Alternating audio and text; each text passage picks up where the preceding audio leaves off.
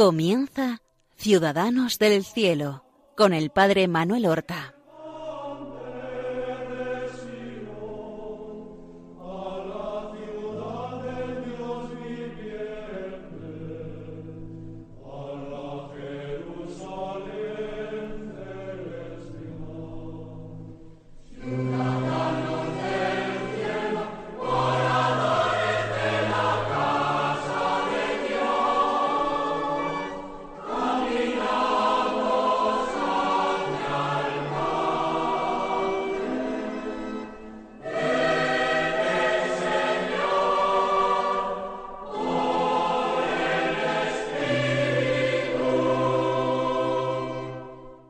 Muy buenos días, queridos amigos y oyentes.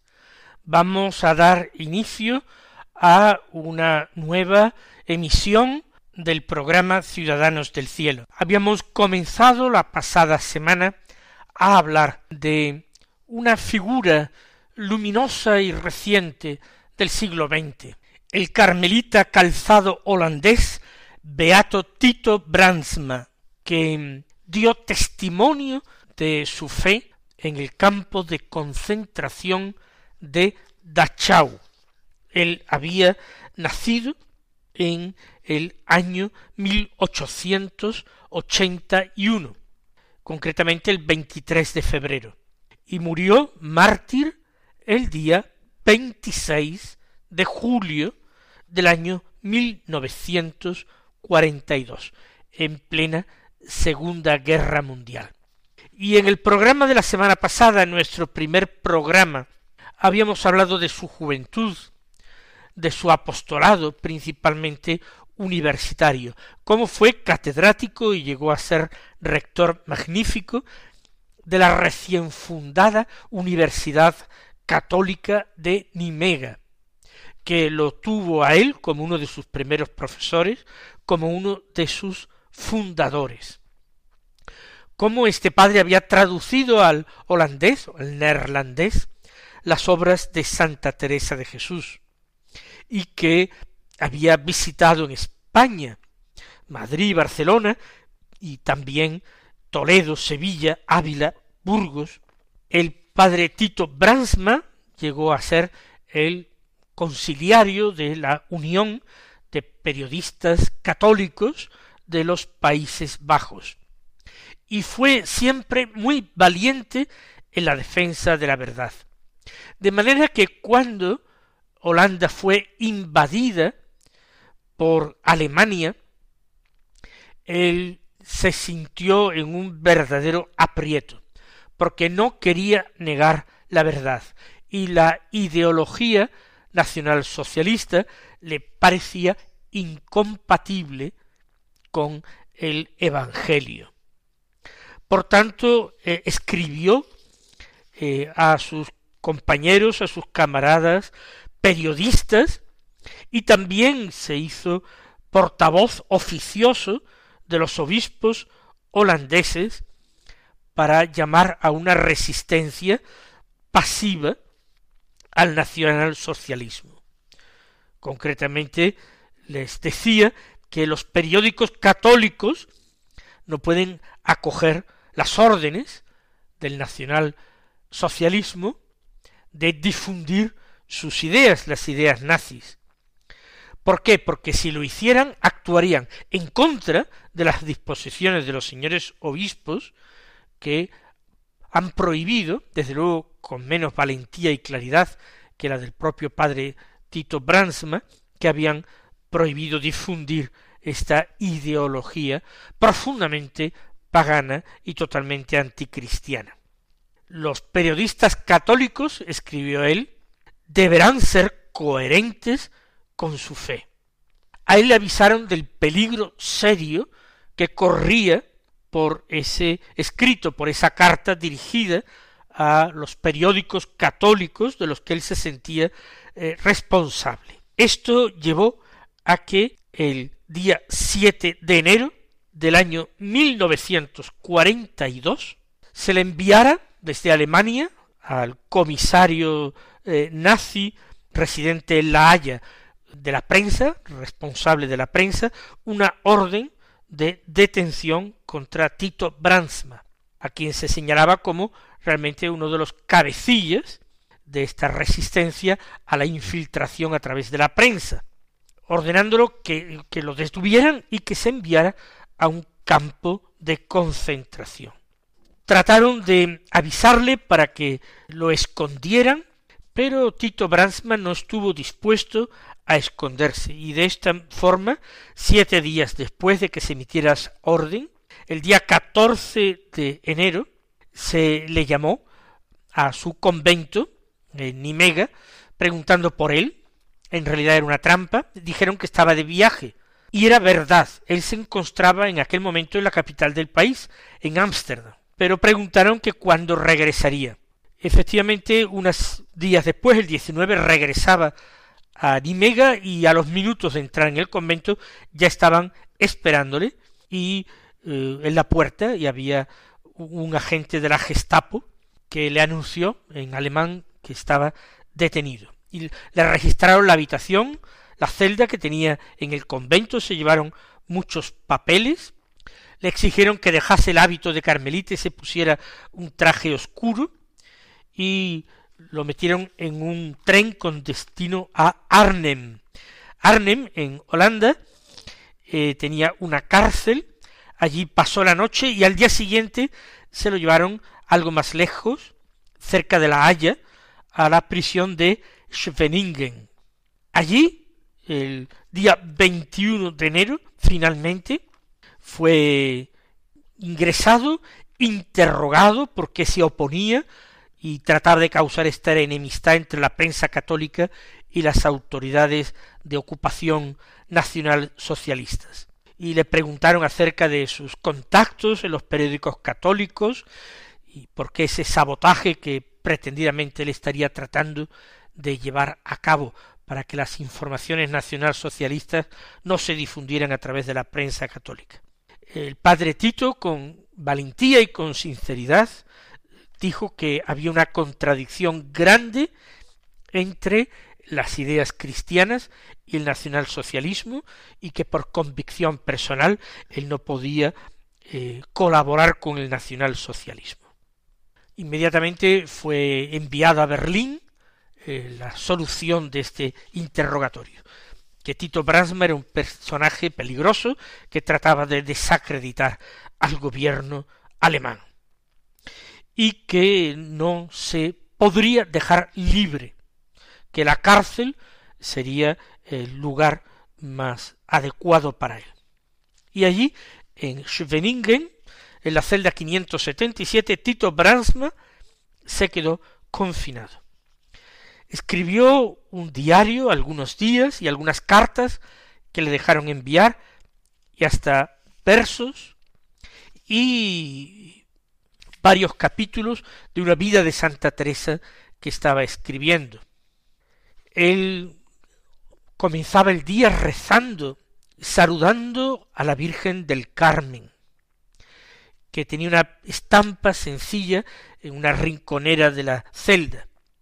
Se arrodillaba, dice, en una estera, y celebra la misa. La misa no era la misa realmente, sino que decía las oraciones de la misa y hacía una comunión espiritual, dando también gracias, como en una misa. Él mismo comenta en una celebración, dice, muy diferente y más corta que la del convento, dice, pero de todas maneras es una buena forma de comenzar el día.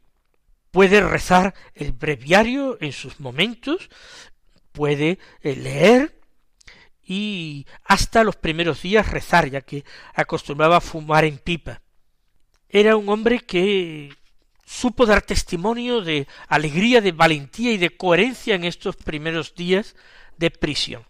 De hecho, estuvo casi dos meses en la prisión de Scheveningen. Y después de ahí, junto con casi cien prisioneros más, fue enviado al campo de concentración de Amersfoort.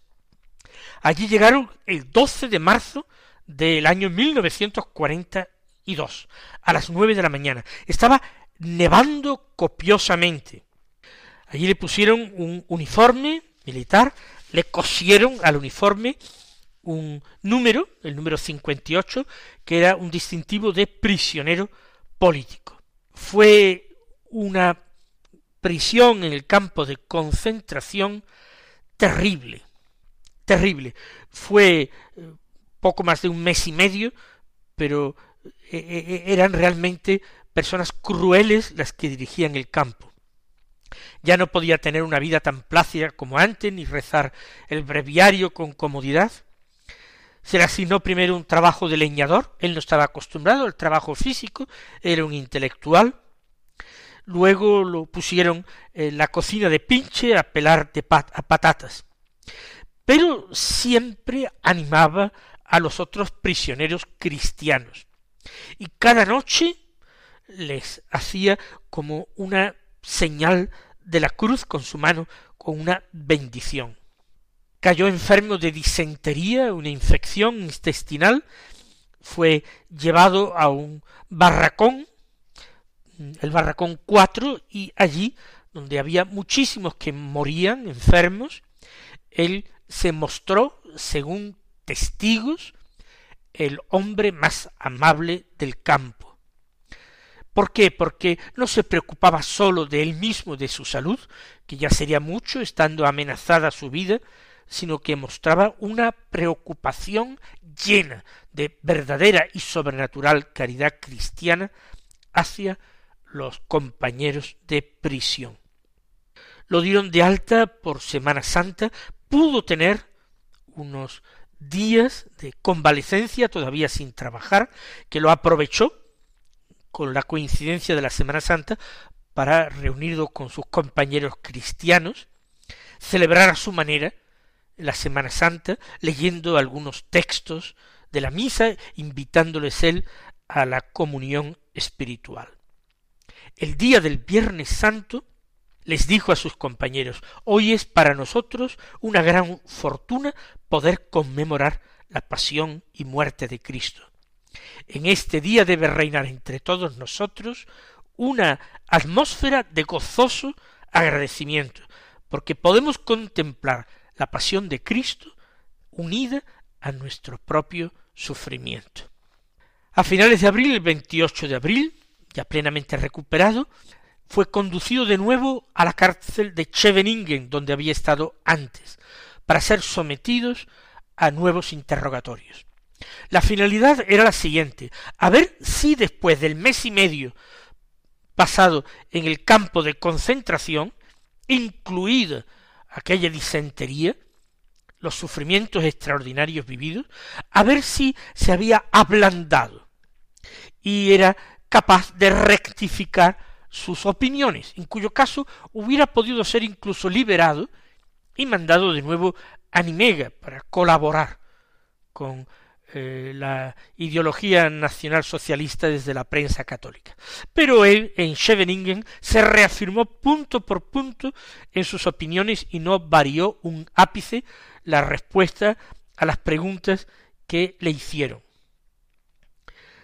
realmente le molestó a sus interrogadores la defensa que hizo de algunos alumnos que él tenía en la universidad que eran judíos. Así pues, el 6 de mayo, el juez nazi le dijo que sería enviado al campo de concentración de Dachau, cerca de Múnich. Esto era casi, casi una sentencia de muerte el campo de concentración de Dachau tenía una terrible fama, mala fama.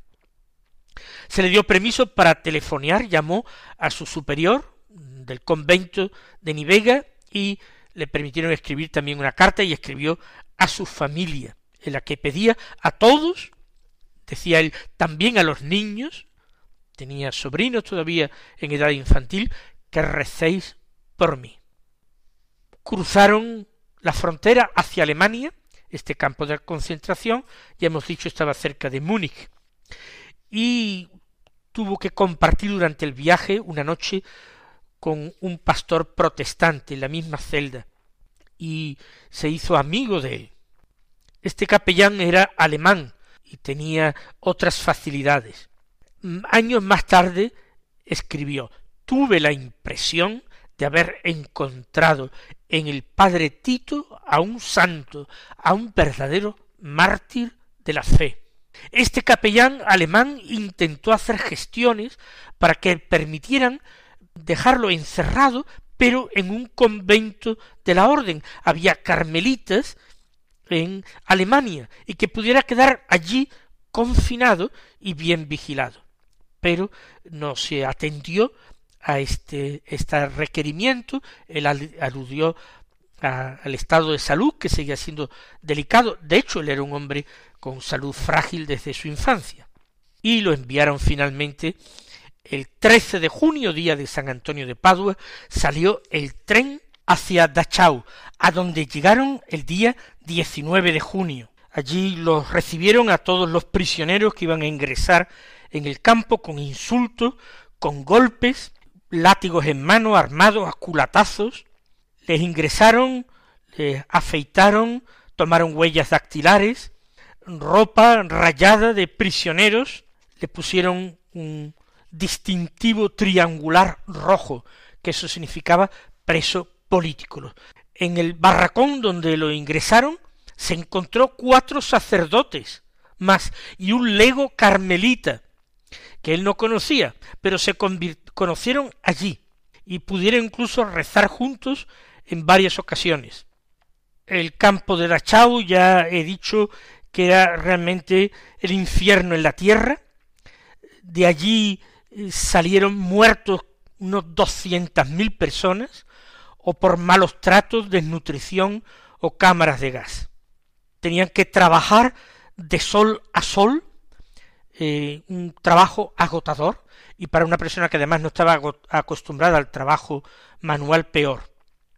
Él tenía que trabajar en el campo arrancando malas hierbas, transportando eh, distintos eh, materiales, arrastrando carretas, todo esto además con deficientísima alimentación, golpes, insultos a sus compañeros presos, algunos de ellos supervivientes de Dachau, que dieron testimonio, les asombraba la paz interior y la tranquilidad con que afrontaba todas estas penalidades indecibles. En dos ocasiones le dieron una paliza.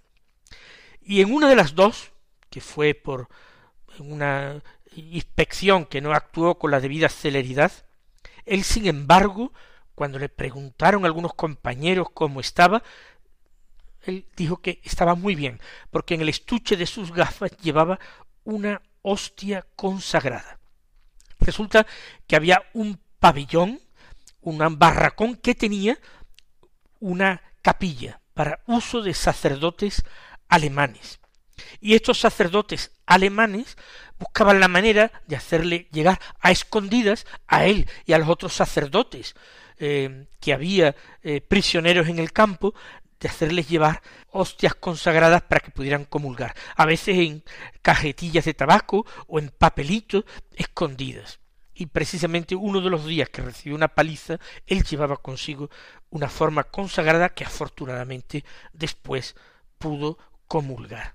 Pudo escribir una carta desde el campo a sus familiares, en la que él le decía para que no sufrieran sus familiares que estaba bien y que podía resistirlo aquello con la gracia de Dios. En una ocasión un guardián le dio un golpe muy fuerte en la espalda y luego lo mantuvo de rodillas cuatro horas a la intemperie mientras llovía. Terminó empapado y sus enfermedades se agravaron con unas dificultades respiratorias muy fuertes, con tos, de tal manera que sus mismos compañeros de barracón pidieron a los responsables que pudieran internarlo en la enfermería. Él se resistió, eh, en parte porque sabía que las enfermerías eran lugares para espantosos experimentos médicos que aprovechaban los que ya estaban enfermos para morirse, no para aliviarles sus sufrimientos ni nada por el estilo, ni mucho menos para curarlos, sino para experimentar. Por eso se resistió a ingresar. Pero finalmente el 18 de julio de aquel mismo año 1942 lo ingresaron en la enfermería, donde todavía vivió una semana. Con los otros enfermos actuó con gran delicadeza, transmitiéndoles paz y esperanza. Y el testimonio es de una enfermera de las SS que más de diez años después dio testimonio de ello. Estaba muy, muy delgado, las piernas hinchadas, pero nunca perdió la amabilidad y la alegría y sobre todo el perdón. Testimonio de que cuando le preguntaron qué pensaba de aquellos que le torturaban, dijo me inspiran tanta compasión que no puedo desearles mal alguno. Y también dijo quién sabe, quizás quede en ellos todavía algún sentimiento. El día 26 de julio el médico le dijo a la enfermera que le pusiera ya una inyección letal porque llevaba dos días en coma. El primero de los dos días deliraba, ya al final su vida estaba muy apagada. Y le pusieron la inyección poco antes de las dos y a las dos de la tarde murió. El médico, dijo la enfermera, comentó ya muerto ese cerdo maldito. De tal manera este fraile carmelita totalmente identificado con Jesucristo provocaba el odio visceral y el rechazo profundo de este hombre malvado. Esta enfermera en el año 1956 testificó en el proceso de beatificación de Tito Bransma, que empezó pues 29 años antes de que se beatificara. Contó que gracias a haber conocido al padre Tito Bransma, ella se convirtió, que para ella testificó era un santo sin ningún lugar a dudas. Y que le llamaba la atención de que todos los enfermos se preocupaban solo de sí mismos, de sobrevivir, y que él, sin embargo, hasta el final estuvo muy pendiente de los demás, lo que para ella era indicio de santidad. Como ya hemos dicho, el Papa Juan Pablo II, el 3 de noviembre de 1985, cuarenta y tres años después de su muerte, lo beatificó y dijo en la ceremonia de la beatificación que en medio de ese campo de concentración, que es una vergüenza para todo el siglo XX, en medio de ese campo Dios había encontrado al beato Tito Brandsma digno de sí. Con esto damos por terminado lo que queríamos decir del beato Tito Brandsma, y nos despedimos no hasta la próxima semana, sino hasta dentro de tres semanas que volveremos a presentar un verdadero ciudadano del cielo. Hasta entonces, recibid la bendición del Señor.